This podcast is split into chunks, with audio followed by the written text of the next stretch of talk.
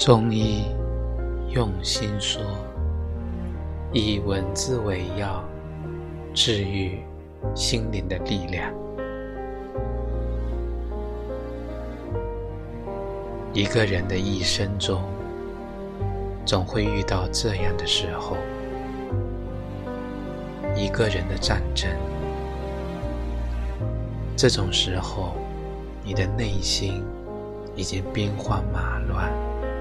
天翻地覆了，